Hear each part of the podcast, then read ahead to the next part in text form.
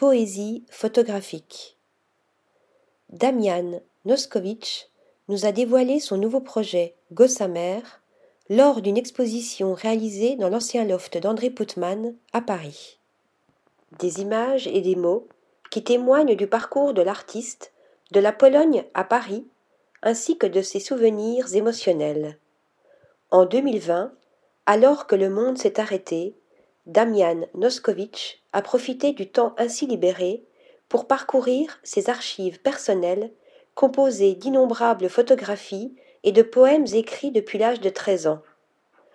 Plongé dans ses souvenirs, l'artiste, mi-ange, mi-poète, réécrit son histoire et découvre un mystérieux jeu de miroir entre ces deux univers artistiques.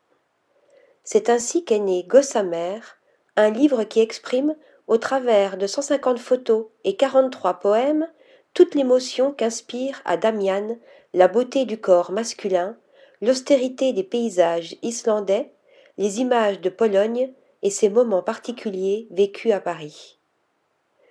Damian Noskovitch nous livre un objet personnel, véritable mise à nu, empreinte de spiritualité, de fragilité et de sincérité, un artiste à suivre.